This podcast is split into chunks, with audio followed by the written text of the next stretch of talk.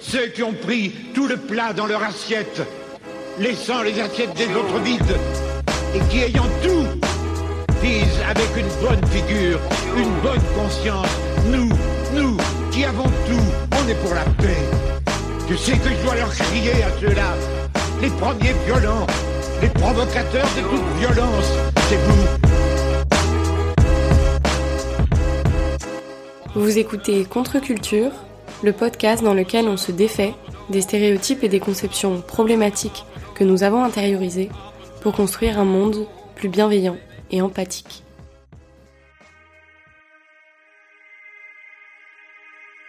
Dans l'épisode précédent, on a montré avec Mathias que le genre n'est pas seulement un système objectif analytique en tant que tel, qui permet de penser les structures sociales, il s'inscrit aussi profondément dans les psychologies, pour produire justement l'adhésion.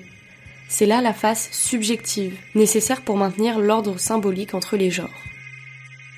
Dans cet épisode, on va davantage se concentrer sur les concepts d'identité de genre et d'expression de genre. Car la question, c'est la suivante. Faut-il abandonner la notion de genre ou au contraire réfléchir à comment exprimer un genre à soi, avec la volonté de se détacher un peu des structures sociales et de la binarité supposée nécessaire? Déjà, dans un premier temps, on va s'intéresser à comment incarner son genre. Donc on va parler ici de l'expression de genre. On a vu que l'expression de genre, c'est la manière dont on exprime ouvertement notre genre. C'est notre manière de nous exprimer, de nous montrer au reste du monde. Bah, j'aimerais, en tout cas, enfin, mon idéal, je pense que, enfin, j'essaye de déconstruire en fait mon rapport au, bah, mon rapport au genre et à, l'ordre social et à la hiérarchisation euh, actuelle. Euh. Et donc j'aimerais, euh, mon idéal, ce serait une société sans genre et, enfin. Enfin, je pense. Après, je, pense que je suis pas assez. Peut-être qu'il faudrait que je lise un peu plus et peut-être qu'il y aurait d'autres façons d'envisager. Mais j'imagine qu'une société sans hiérarchie de genre, ce serait, ce serait pas mal. Mais en même temps, c'est tellement ancré que j'ai du mal. Effectivement, j'ai du mal à l'imaginer. Et même quand je l'imagine et quand je l'imagine des transgressions de genre, je reste quand même dans cette hiérarchie de genre et des trucs tout cons, mais quand j'essaye, bah, de transgresser le genre, par exemple, juste en, en maquillant, bah, je, je, je renie le rôle masculin et j'essaye de rejoindre un petit peu le rôle féminin, mais je reste quand même dans cette dichotomie de genre. Et je pense que c'est très, enfin, tellement ancré, tellement structurant que, euh, que c'est dur de penser autrement et de sortir de ce cadre-là pour le déconstruire. Donc peut-être que euh, Enfin, je pense que, et en tout cas, j'ai l'impression que c'est ce qu'on fait, c'est qu'on essaye de déconstruire de l'intérieur. En fait, enfin, et puis de toute façon, enfin, dès que tu peux pas être à l'extérieur parce que de fait c'est structurant et dès que tu fais société, dès que t'es en groupe, le genre intervient. Donc, euh, tu peux pas trop euh, essayer de d'imaginer autrement. Et, même quand on essaye d'imaginer société sans genre, on comprend pas.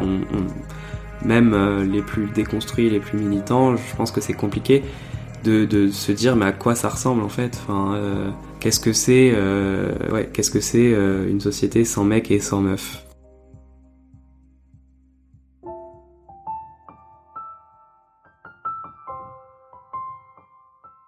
Alors on va revenir un peu sur le concept d'identité de genre.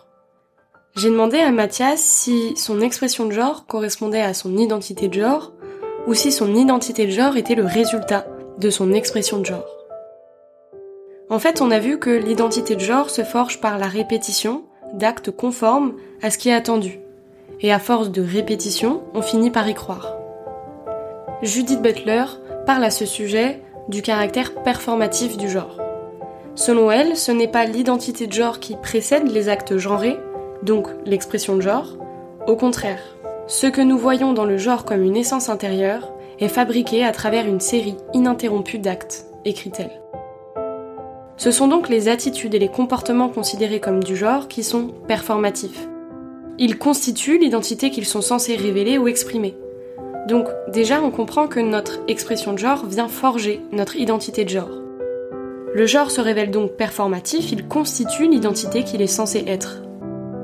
Enfin ouais, je pense que le genre est tellement ancré que euh, du coup, bah, mon sexe est genré et du coup mon corps aussi. Enfin, euh, mon corps est, en permanence genré et dans le sens où euh, mon, du coup, il y a aussi une injonction corporel à correspondre à, à, un attendu. Donc bah, je dirais que, que ouais, on a on a nécessairement besoin pour exister dans la société et pour du coup se bah, pour pas être marginalisé, pour rester en fait membre de cette structure là, euh, parce qu'on peut pas faire autrement que de se conformer à une identité de genre et euh, d'avoir une identité de genre et euh, de se positionner en fait là-dessus.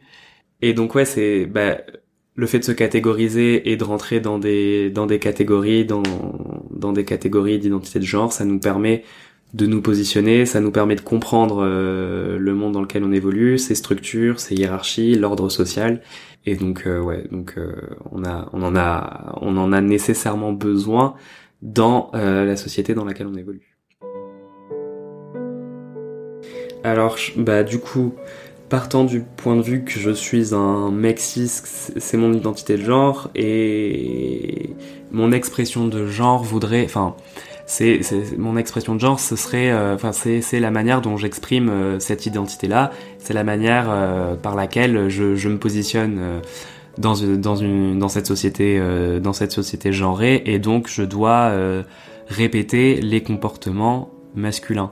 Et pour autant je pense qu'il y a une enfin il y a une possibilité en tout cas d'essayer de, de, ne pas correspondre complètement à ça et de déconstruire les attendus et, euh, et donc d'avoir une expression de genre qui est peut-être plus nuancée. Et euh, je reste, je, je, je m'identifie comme un mec et pour autant je ne coche pas toutes les cases de, l'expression euh, de genre masculine et du rôle euh, masculin. Et euh, je pense que c'est même important en fait de continuer à revendiquer, de, continuer à brouiller cette frontière, enfin cette frontière entre une expression de genre masculine et une expression de genre féminine, et du coup de d'assumer des comportements féminins, enfin qu'on a catégorisés comme féminins, hein, bien entendu. Et donc mon expression de genre doit être masculine. Euh, parce que c'est l'attendu euh, que porte la société sur euh, bah, sur moi parce que bah, je suis un mec c'est mon identité de genre et, pour autant en fait je corresponds pas à toutes les cases de la masculinité et, et donc je, je je, je veux en fait bah, déjà pour être bien avec moi, mais aussi de pour militer en fait. Euh, je, je, veux avoir une expression de genre qui euh, qui soit nuancée, qui soit plus complexe, qui soit pas uniquement masculine, euh, même si j'en coche euh, beaucoup de cases. Et donc c'est pour ça que euh, oui, je peux en fait répéter des comportements féminins de temps en temps, et ça remet pas, enfin ça remet pas en question le fait que euh, je me ressente comme euh, mec, ça, ça, ça modifie pas en fait. C'est pas parce que tu vas commencer euh, bah, tout connement à, ouais, à, te, à te maquiller ou machin que tu forcément en fait tu vas modifier ton identité de genre. Et si t'en as besoin, si t'en as envie en fait, et si t'as, si tu ressens, si ça, si c'est des, des, clés, des outils qui te permettent de comprendre, ah bah ouais en fait, enfin mon identité de genre elle est pas masculine, elle est féminine bah tant mieux. Et d'un autre côté, en fait, c'est pas c'est pas forcément euh, c'est pas forcément ce qui va se passer et, euh, on peut avoir une expression de genre qui euh, qui du coup se complexifie. À partir des années 90, le mouvement trans affirme que le sexe et l'identité de genre doivent être pensés comme séparés, mais aussi qu'il est dérisoire de rester cantonné dans une double binarité. En fait, le mouvement queer critique la notion d'identité sexuée figée, stable, des identités qui fonctionneraient dans notre société comme des essences socialement et psychologiquement rassurantes, car elles semblent garantir une cohérence entre le sexe, le genre et la sexualité. En s'appuyant sur les théories de Judith Butler, le mouvement queer ouvre sur la perspective de possibilités de genre qui ne sont pas prédéterminées ni par la nature ni par la culture, et notamment par la norme d'hétérosexualité le mouvement queer soulève en fait un défi à la façon binaire qu'on a de concevoir le genre et donc le sexe. Quand je me positionne face au genre, j'essaye de moi de, de, de, réfléchir à ce qui fait ce qui fait de moi un, un mec cis et du coup ce qui fait de moi un dominant dans cet ordre social genré ce qui veut pas pour autant dire, comme on, l'a montré, que je peux en être victime, mais euh, en tout cas, euh, j'ai une position euh, dominante et du coup, j'essaye de. Enfin, la question que je me pose, c'est comment essayer de ne pas. Enfin, comment essayer de, de, de nier en fait cette position de domination, essayer de la, enfin essayer de de je sais pas mais mon idéal ce serait qu'il y ait pas de genre et que j'essaye de et que j'ai pas à être dans une position de hiérarchie et euh, j'aimerais euh, qu'on renie entièrement euh, cette hiérarchie de genre et en même temps bah c'est enfin c'est tellement difficile à imaginer que effectivement je pense que d'un point de vue militant et d'un point de vue de déconstruction pour essayer de combattre cet ordre genré peut-être que euh, il faut bah, le combattre du coup en, en recréant bah, en recréant d'autres catégories. Et c'est là que je trouve que par exemple la non binarité il y a quelque chose d'intéressant là-dedans parce que euh, enfin moi j'aurais du mal à me dire euh, de manière euh, absolument intérieure, absolument subjective, je ne me sens pas ni mec ni meuf parce que j'ai tellement intériorisé que je suis un mec que je, je pense que c'est mon identité de genre, je suis un je suis un mec. Et en même temps, je trouve que c'est c'est un enfin et, et, je pense que c'est c'est une identité de genre que qui, qui, est nécessaire pour plein de personnes parce que bah, leur identité de genre c'est de ne pas euh, de ne pas être un mec ou de ne pas être une meuf. Donc la non binarité euh, c'est important et en même temps je trouve que d'un point de vue militant je trouve que ça ça permet de bouleverser en fait cette hiérarchie là ça permet de bouleverser les cases. Et peut-être que du coup bah, on crée d'autres cases alors que euh, l'objectif ce serait de détruire les cases. Mais euh, d'un côté est-ce qu'on est capable de là de détruire les cases alors qu'on qu'on vit dans une société euh, complètement structurée par ce genre-là? Donc, euh, donc ouais, créer d'autres euh, catégorisations. Et ça amène en fait à, à se repositionner, à se questionner. Et en tant que en tant que mec ou en tant que meuf, ça amène à se dire bah est-ce que mon identité de genre, est-ce que je suis vraiment un mec? Et qu'est-ce qui fait que je suis vraiment un mec? En fait, ce qu'on aimerait montrer avec Mathias, c'est que il y a un lien entre l'expression de genre et l'identité de genre, que l'expression de genre influence en fait la manière dont on va ressentir notre genre, mais que aussi l'expression de genre, ça peut être une manière de brouiller les différentes identités de genre créées par notre système de genre. En fait, comme le dit Mathias, ce n'est pas parce qu'on va avoir une expression de genre qui est catégorisée comme féminine dans notre société qu'on va se ressentir comme femme. En fait, c'est l'idée que grâce à notre expression de genre, on peut moduler la façon dont chacun va exprimer son identité de genre. Donc oui, je vais m'habiller comme une femme entre guillemets parce que j'ai envie d'exprimer une identité de genre féminine car je me sens intimement femme. Mais je peux aussi m'habiller de manière féminine car j'aime profondément performer ce genre-là, tout en me ressentant intimement homme. C'est compliqué à comprendre parce que quand on pense le genre, on le pense en fonction des catégories qui sont déjà là et en fonction des schémas de pensée qu'on a intériorisés. Mais on peut aussi se dire qu'on peut utiliser ces catégories déjà là pour brouiller en fait ces catégories-là. Comme le dit Mathias, on peut être un mec cisgenre et se maquiller ou porter des talons, et cela ne changera rien au fait qu'on se sent intimement comme un mec. Le problème dans notre société, c'est qu'on confond souvent orientation sexuelle et expression de genre. Quand on voit un mec dans la rue avec des talons, on se dit directement qu'il est gay. On va donc plaquer une orientation sexuelle sur une expression de genre.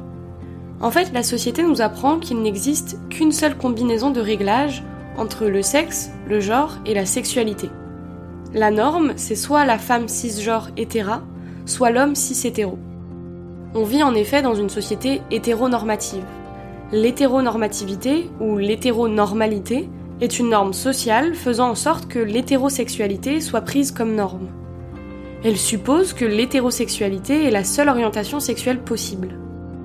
Par conséquent, la vision hétéronormale implique un alignement entre le sexe biologique, la sexualité, l'identité de genre et les rôles de genre.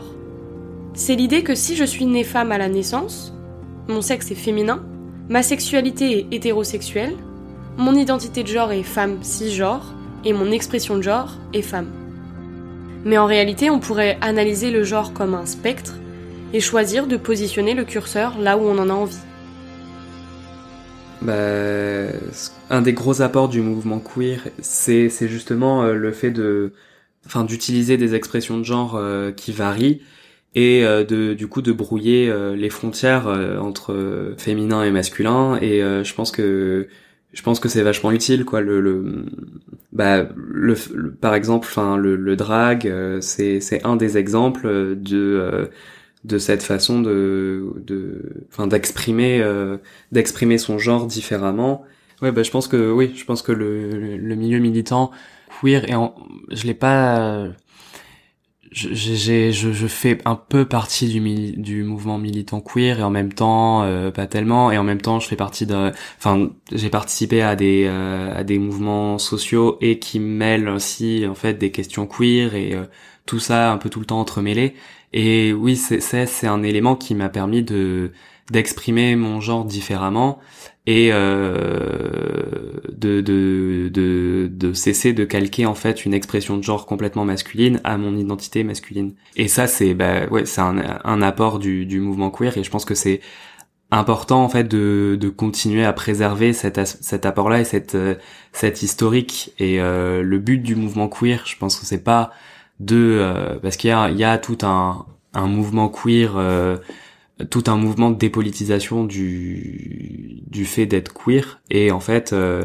toute un une volonté de euh, finalement de de normaliser par exemple de normaliser l'homosexualité pour garantir en fait euh, son positionnement en tant que mec et je pense que je pense que c'est je pense que c'est une connerie parce que bah, le le principal intérêt du mouvement queer c'est justement de permettre de casser ces frontières là et de dire que qu'on n'a pas on n'a pas on n'a pas besoin de se conformer absolument à ce qu'on attend de toi en tant que mec et tu peux te ou en tant que meuf et tu peux te comporter d'une autre manière et en et l'expression de genre elle doit en fait être complètement euh, enfin tu tu faudrait en fait accéder à une liberté euh, une liberté dans notre une liberté totale dans notre expression de genre et, euh, et comment on fait eh ben, euh, on utilise des éléments qui euh, seraient, qui appartiendraient euh, plutôt au genre, au genre opposé. Par exemple, bah, ça c'est c'est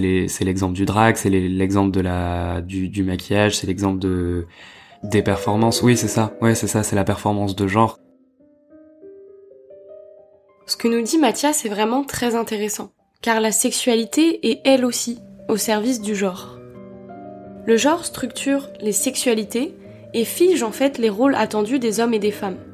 Analyser la sexualité permet de bien comprendre le système de genre, car c'est par la sexualité que sont produits les rapports d'inégalité entre les groupes de sexe. Les normes de féminité et de masculinité, les déviances sexuelles, les rapports de pouvoir entre les différentes sexualités façonnent le genre bien au-delà des seules pratiques sexuelles. Effectivement, la forme dominante de la sexualité, donc l'hétérosexualité, définit les rôles féminins et masculins dans tous les espaces, que ce soit dans le monde du travail, dans le monde politique ou dans le monde religieux. Les sexualités masculines et féminines conventionnelles sont consacrées partout et tout le temps, et les autres sont exclues, notamment l'homosexualité, puisque l'hétéronormativité rend impensable en fait une dissonance entre le genre, le sexe et la sexualité. Des sociologues comme Monique Wittig ou Gail Rubin affirment que c'est cette hétérosexualité obligatoire qui définit les modèles de genre, à tel point que celles et ceux qui y échappent ne peuvent plus être définis en référence à ces modèles. Wittig écrit par exemple que les lesbiennes ne sont pas des femmes, car la catégorie des femmes n'existe que dans le contexte de l'hétérosexualité obligatoire. Être lesbienne, c'est ne pas dépendre de l'hétérosexualité obligatoire. Les lesbiennes ne peuvent donc pas être rattachées à la catégorie des femmes. Je pense que euh, il faut euh, continuer à brouiller en fait euh, cette cette structure qui ouais cette cette structuration le sexe masculin égale une identité masculine égale une expression de genre masculine et etc et donc ouais, il faut continuer à, euh, à brouiller en fait les pistes et à brouiller euh, à brouiller en fait ces euh, ces rapports là qu'on qu'on a construits. Et du coup oui, et, continuer en fait. Enfin, moi je pense que j'essaye de de me positionner à en fait de, de, chercher en fait le positionnement qui me convient le mieux. je pense que c'est ce qu'on peut essayer de faire un peu tous c'est de se dire bah qu'est-ce qui moi me convient le mieux dans cette situation là et essayer de euh, de euh, piocher euh, fait de piocher dans dans toute la palette de comportements dans toute la palette de, de de ce qui est possible de faire qui toute cette palette là elle est systématiquement genrée. Tout ce qu'on va faire ça va être genré. Et pour autant ça va être plus ou moins genré j'en sais rien. Mais pour autant on peut piocher et essayer. Et je pense que ça c'est bah, c'est un apport du mouvement queer et euh, et c'est quelque chose que que j'essaye de que j'essaye de faire. Après je pense que tant que je ressens une identité masculine je vais quand même garder une expression de genre qui sera euh, qui sera plus plutôt masculine. Je pense que je pense que inconsciemment c'est quand même plus facile forcément de correspondre euh, d'avoir une expression de genre qui correspond à ton identité c'est pas pour autant que euh, qu'en fait on doit se conformer euh, systématiquement et qu'on doit. C'est un peu ce que je disais sur euh, le fait de d'essayer de confort, de modifier son comportement, de modifier son sa gestuelle et sa voix pour se conforter à une expression de genre qui correspond à ce que tu es. Bah non, en fait, ouais, on peut essayer de, de redéfinir l'expression de genre et en fait chacun pourrait avoir sa définition de son et sa propre façon d'exprimer son genre J'ai discuté avec Mathias des sexualités, homosexuelles et hétérosexuelles, dans ce système du genre. Je lui ai demandé s'il avait l'impression que les sexualités gays reproduisaient elles aussi les rapports de pouvoir de la norme hétérosexuelle. Euh, ouais, je pense que l'hétérosexualité euh, elle est profondément liée à, notre structure de genre et, au patriarcat et, euh, et en fait c'est une condition euh, aussi de, cette hiérarchie là. Il faut qu'on faut qu'on soit hétérosexuel, il faut que que les mecs soient avec des meufs. Enfin, ce que je veux dire c'est que ça fait partie de, de, de nos identités de genre et de notre expression de genre et et euh, le fait d'être un homme, c'est euh, c'est euh, un des accomplissements, c'est d'être hétérosexuel. Et le fait d'être gay, c'est déjà une énorme déviance à la norme genrée. Et en fait, ce qui pose problème, ce qui pose problème en fait sur l'homosexualité en premier lieu, c'est pas forcément qu'un que deux hommes puissent en fait coucher ensemble. Et foncièrement, je pense qu'on serait, on est tous capables d'accepter que deux personnes en face, euh, on s'en fout, on les connaît pas, fassent leur euh, leur truc et et tu t'en fous. Mais en fait, ce qui, ce qui, le, le problème, c'est que ça dévie à la norme et que c'est pas, c'est pas ça qu'on attend d'un mec. Ce qu'on attend d'un mec, c'est qu'il, c'est que ce soit le, le mec euh, viril et, et, hétéro. Et être homo, c'est, c'est dévier, euh, c'est dévier à, à, la virilité, c'est dévier à la masculinité telle qu'elle est construite. Ce qui dérange, c'est que euh, on perd en fait notre rôle de mec. Ça remet en question en fait le positionnement hiérarchique de l'homme euh, sur la femme. Et si en fait l'homme hétérosexuel, enfin l'homme euh, n'utilise plus son, son hétérosexualité pour dominer la femme, alors il ne remplit plus son rôle de genre et son rôle de mec. Et euh, le rôle du mec, c'est euh, de continuer à euh, préserver le patriarcat et à dominer la femme. Et du coup, c'est là que vient brouiller en fait la hiérarchie. C'est là que l'homosexualité, pardon, vient brouiller la hiérarchie. Et c'est ça qui pose problème, surtout ça montre que la sexualité elle est elle est au service du genre elle est influencée par le genre et c'est un elle découle en fait de cette hiérarchie de genre et qu'on peut pas déconnecter complètement l'orientation sexuelle euh, du genre. Euh, non, c'est c'est ça le problème. L'orientation sexuelle en tant que telle, je sais pas si ça pose problème. Je pense que surtout ce qui pose problème, c'est euh, c'est quand elle dévie parce que bah, elle dévie à la hiérarchie et à l'ordre social genré. Être en couple homo, être homo, ça ça ça brouille donc la hiérarchie de genre mais ça ne veut pas dire que tu perds ta place non plus dans cette hiérarchie et tu restes un mec et euh, donc euh, en fait, l'homosexualité ne t'octroie pas le droit de euh, de te penser en dehors de ce cadre-là. Et ce serait, c'est, enfin, c'est bien trop facile de se dire, bah ouais, donc je suis homo et je remets en question la virilité des mecs, mais en même temps, et sauf que non, en même temps, en fait, tu continues à perpétuer le patri, le patriarcat parce que pour le simple fait, bah, que tu, tu, tu restes un mec, donc forcément ton ton positionnement, il reste il reste le même, même si même si t'es en couple homo. Et... On vit toutes dans une société hétéronormative. On a donc intériorisé les mêmes schémas de pensée. Donc forcément, les dynamiques hétérosexistes persistent dans les sexualités et dans les identités gays et lesbiennes. D'ailleurs, le fait que des cultures non hétérosexuelles reproduisent la matrice hétérosexuelle met en lumière le caractère profondément construit de ce prétendu original hétérosexuel. Selon Judith Butler, le gay ou la lesbienne est à l'hétérosexuel non pas ce que la copie est à l'original, mais plutôt ce que la copie est à la copie. L'original hétérosexuel n'est qu'une parodie de l'idée de nature et d'original.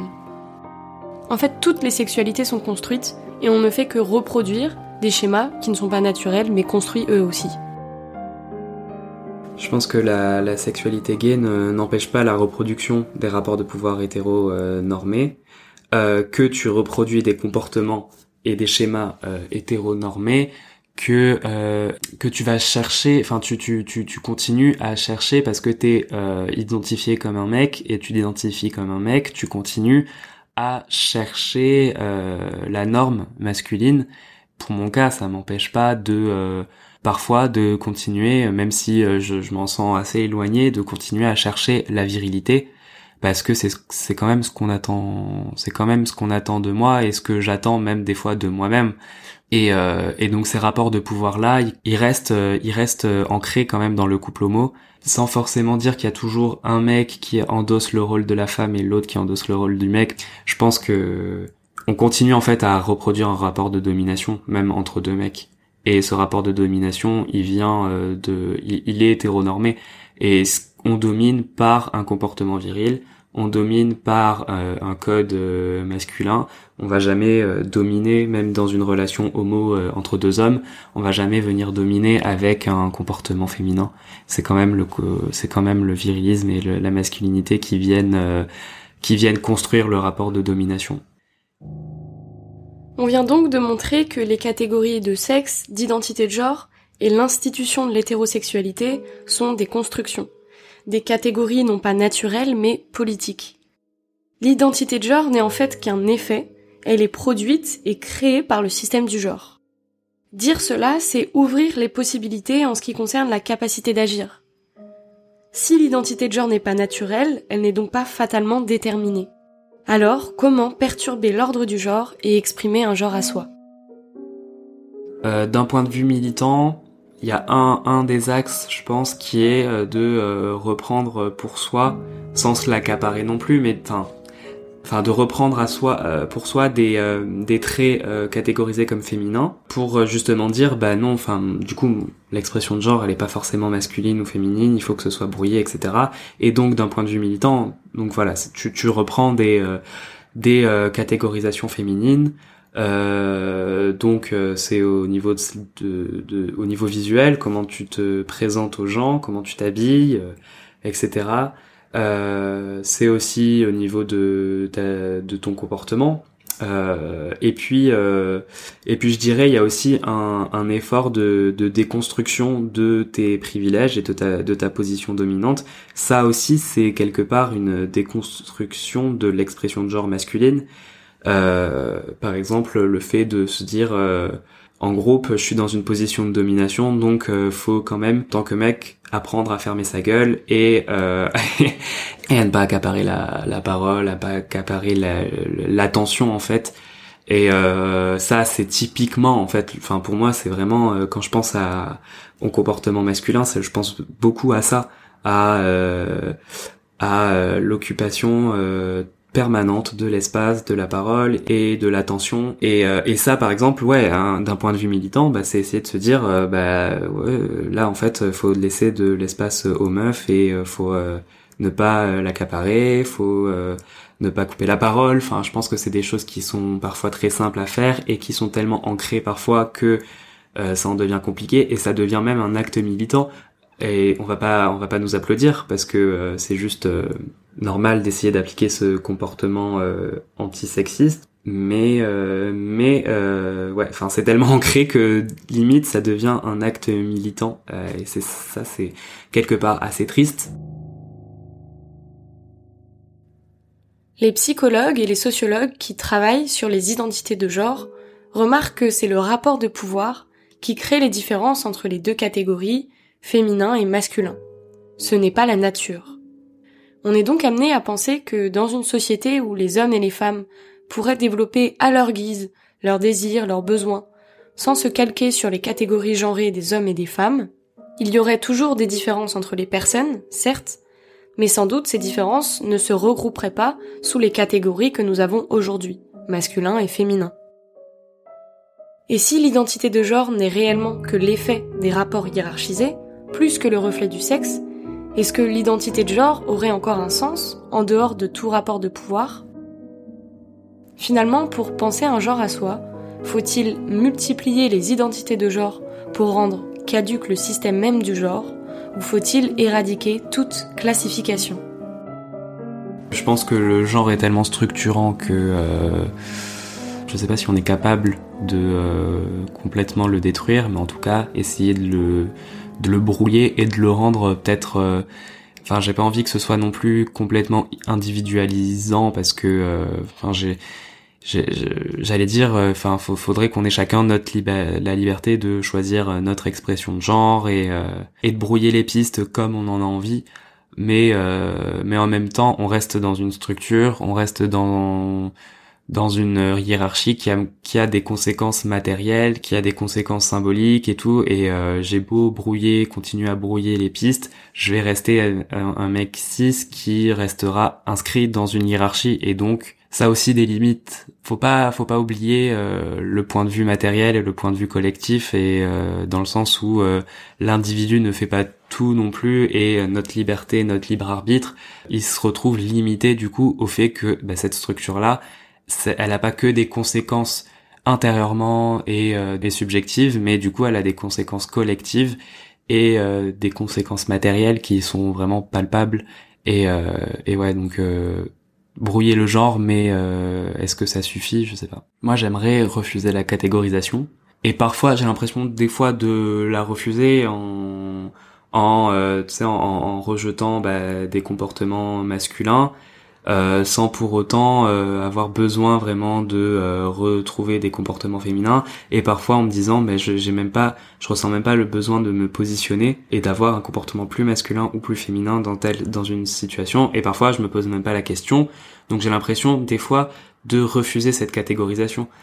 En même temps, je pense que inconsciemment, je ne peux pas y arriver parce que je suis tellement, on est tellement tous structurés par ces catégories que en fait mes comportements inconscients ils seront genrés et comment je fais pour les modifier alors qu'ils sont inconscients. Donc euh, refuser ces structures, ça me paraît quand même compliqué même si ça me paraît être l'idéal. En fait, je me dis euh, on crée d'autres catégories, on essaye de brouiller les pistes, on crée d'autres façons de s'exprimer parce que c'est ce qu'on peut faire et on prend tout ce qui peut nous permettre d'aller vers un idéal de déconstruction et euh, d'annihilation, euh, enfin de destruction de la hiérarchie de genre.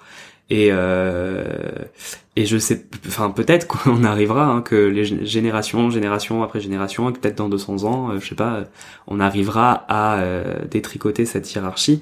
en tout cas, là, bon bah en fait, je, je, ouais, je reste, mais d'un point de vue militant, en fait, j'ai toujours ce comportement en termes militants, que ce soit sur le genre ou sur d'autres questions je prends tout ce qui est positif et ce qui va dans mon sens et bah, je l'utilise euh, sans pour autant que ça corresponde en fait euh, purement à mon objectif. Mon objectif c'est pas de créer plein de catégories, pour autant c'est un outil et euh, quelque chose qui peut nous permettre d'aller de l'avant, paradoxalement. Le mouvement queer invite justement à reconnaître la multiplication des identités et des configurations du genre en dépassant les catégories du masculin et du féminin. Selon Judith Butler, il ne faut pas s'enfermer dans le dualisme libre-arbitre versus déterminisme, car le caractère construit de l'identité de genre et du système du genre dans son ensemble n'empêche pas une forme de capacité d'agir. C'est bien au sein même de ce système de genre que tout se joue. Butler suggère ainsi que le seul moyen de lutter contre le système oppressif du genre est d'agir à l'intérieur même de ce système. Selon elle, il faudrait exploiter les failles de ce système et ainsi subvertir le genre, donc bouleverser, détruire les institutions et les principes, et renverser l'ordre établi. Elle remarque en fait qu'il existe déjà des formes de subversion du genre. Ces subversions ne sont en fait que les échecs du système du genre à assimiler tous les individus à l'intérieur d'un récit cohérent et naturalisé. Elle écrit C'est l'exception, l'étrange, qui nous donne la clé pour comprendre comment est constitué le monde ordinaire, que nous prenons comme allant de soi, des significations sexuelles. Par exemple, les cultures gays et lesbiennes parodient souvent l'idée de naturel de la culture hétérosexuelle et mettent alors en évidence la construction performative du sexe original est vraie. L'injonction à être d'un certain genre produit nécessairement des ratés, et c'est par leur multiplicité qu'on peut subvertir le système même du genre. Butler utilise dans sa réflexion l'exemple de la pratique du drag. Pour elle, le ou la travesti est notre vérité à toutes. Yel révèle la structure imitative du genre. C'est-à-dire que le ou la travesti n'imite pas un original, car l'original n'existe pas. Personne n'incarne parfaitement son genre, parce que le genre n'est pas naturel mais construit. En fait, la pratique du drag met en lumière le fait que nous ne faisons toutes que nous travestir. Nous jouons un rôle pour rentrer dans les catégories imposées par le système de genre. Cependant, Judith Butler précise quand même qu'elle mobilise l'exemple de la pratique du drag, non pas comme un exemple de subversion, mais plutôt pour faire ressortir la dimension fondamentalement construite et performative du genre. Néanmoins, cette pratique permet au moins de tourner en dérision le modèle expressif du genre, donc l'expression de genre, et l'idée qu'il y aurait une vraie identité de genre. Selon Judith Butler, aucune révolution politique ne sera de toute façon possible sans un changement radical de l'idée qu'on se fait du possible et du réel. Le drag permet en quelque sorte de montrer que le réel n'est pas aussi fixe stable et figée que nous le pensons habituellement. Elle nous invite en fait à étendre la légitimité du possible et du réel à des corps qui jusque-là ont été considérés comme non réels, inintelligibles ou anormaux. On peut donner l'exemple des personnes trans. Et on revient ici en fait à l'expression de genre. Si l'on pense voir un homme habillé, déguisé en femme lorsque l'on voit une femme trans, c'est qu'on prend le premier terme perçu pour la réalité du genre. Nous voyons dans la seconde apparence du genre, ici une expression de genre féminine, un artifice, une fausseté. Judith Butler nous invite justement à revoir le sens que nous donnons à la réalité du genre. Dans l'exemple de la personne trans, on devrait voir dans l'expression de genre non pas une illusion, mais bien une identité de genre tout à fait légitime et réelle. Et selon elle, c'est seulement comme ça, en multipliant les identités de genre et les configurations de genre, en acceptant qu'il existe une infinité de manières de faire jongler en fait les paramètres de sexe, de genre, d'identité de genre et d'expression de genre, qu'on pourra envisager de renverser le système de genre et penser un genre réellement à soi. Peut-être qu'à force de perturber le genre et de modifier, euh, à, force de le perturber, on finira par euh, tellement le transformer et peut-être créer d'autres catégories qui seront peut-être euh, pas hiérarchiques et en fait pas toxiques, et on aura peut-être, et ça nous permettra peut-être de ne pas avoir à détruire le genre. S'il faut, il y a une façon de vivre le genre qui est très positive et qui au final ne s'inscrirait pas dans une hiérarchie.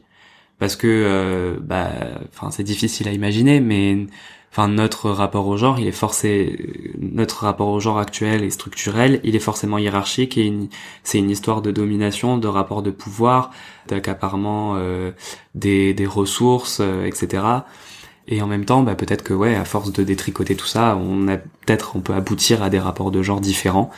Mais bon, ça, euh, c'est une vaste, c'est un vaste programme.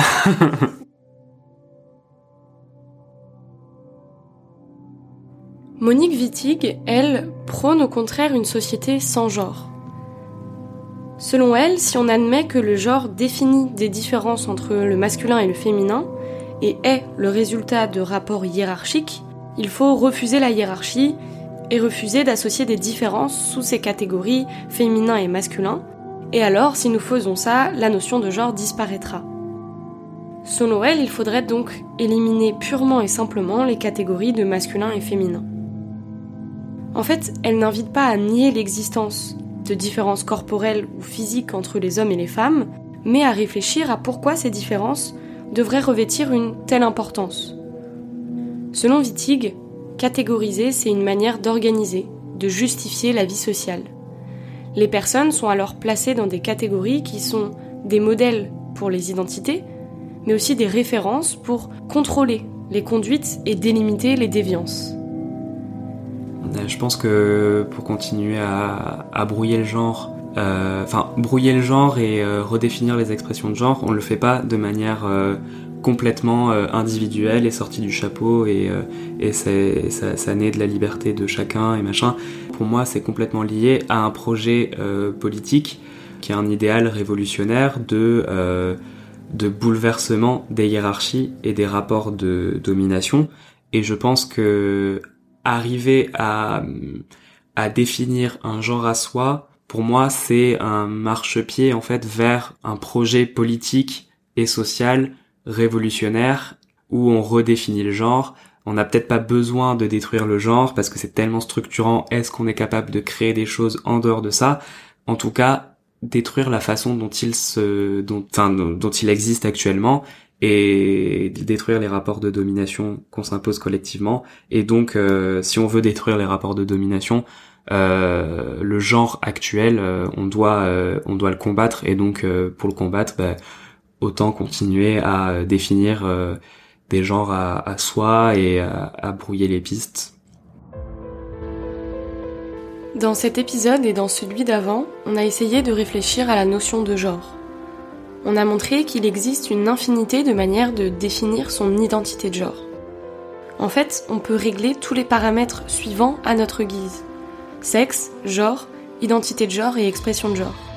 Il existe de multiples manières de vivre sa féminité et sa masculinité, et ou les deux en même temps. Par exemple, le philosophe espagnol Paul B. Preciado a pris des hormones, moins dans l'optique de changer de sexe que de brouiller la frontière entre le masculin et le féminin. Il écrit dans Je suis un monstre qui vous parle. La transition de genre et l'affirmation d'un genre non binaire mettent en crise non seulement les notions normatives de masculinité et de féminité, mais aussi les catégories d'hétérosexualité et d'homosexualité avec lesquelles travaille la psychanalyse et la psychologie normative. Si on veut changer le système de genre et sortir de ce binarisme oppressif masculin-féminin, cela passe déjà par la reconnaissance du caractère construit de ce système de genre et des rapports hiérarchiques qu'il instaure. Après, on n'a pas vraiment de réponse à la question comment penser un genre à soi et se libérer du système de genre. Cette réflexion n'a pas encore de conclusion, mais c'est en y réfléchissant qu'on commence la révolution. En tout cas, on espère avoir réussi à vous montrer que se libérer du genre ne signifie pas refuser d'avoir un corps et un sexe. Mais déjà, c'est reconnaître que nous sommes toutes différentes dans les manières que l'on a de vivre nos corps et nos sexes. Ceux qui ont pris tout le plat dans leur assiette, laissant les assiettes des autres vides, et qui ayant tout, disent avec une bonne figure, une bonne conscience, nous, nous, qui avons tout, on est pour la paix. Tu sais que je dois leur crier à ceux-là. Les premiers violents, les provocateurs de toute violence, c'est vous. Merci à Mathias pour son temps et son énergie dans ces deux derniers épisodes. Merci à vous de nous avoir écoutés et rendez-vous en 2022 pour la suite des épisodes.